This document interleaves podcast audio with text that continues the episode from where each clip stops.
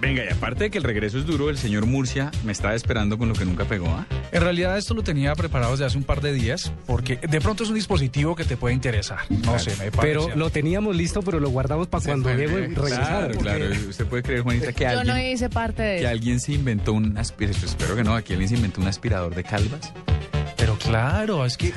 Pero, Claro que es que, ¿qué le aspiran a usted? No, a mí nada, porque yo estoy muy limpiecito. Me imagino que habrá otras calvas menos limpias. Que acumulan polvo. Claro, cuando llega a la calle, ¿usted no siente que le cae polvo como caspa? Uy, no. No, pues ¿Usted no le no, duele la cabeza? ¿No le da frío? ¿Qué se siente ser calvo? Cuénteme. sí. No, como nunca he sido no calvo, entonces no, no tengo... Nunca tuvo pelo. Sí, tuve Ay, pelo, pero de- pobrecito. Desde los 17 años empecé a- empecé- no, como desde los 20 empecé a truzar. Pero bueno, O sea que en llevas esos 10 20 años años usted calvo. sabe que ¿No? no, sí, no le quema más la calva. Me insolo más rápido, es lo único. Pero no me da más frío, ¿no? Solo sí me insolo más rápido. ¿Y usted siente que es sexy para las mujeres?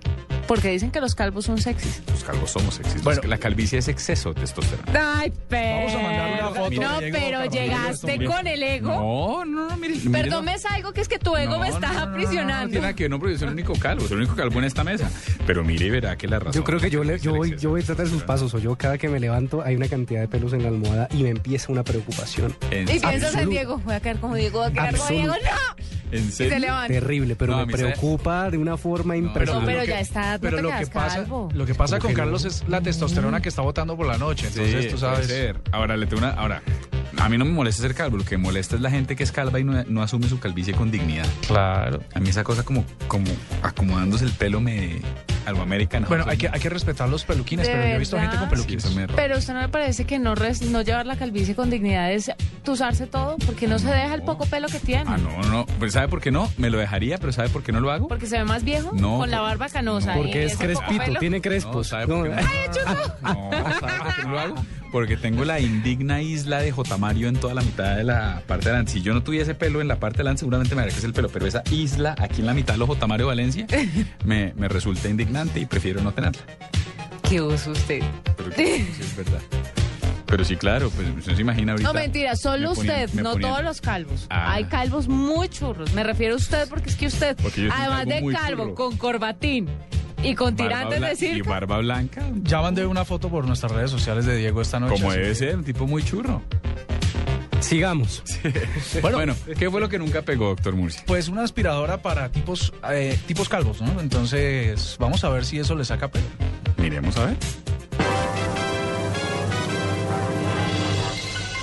Si usted es poco pelo, calvo, pelado, tuzo, bola de billar, entre otras definiciones, esto le parecería curioso.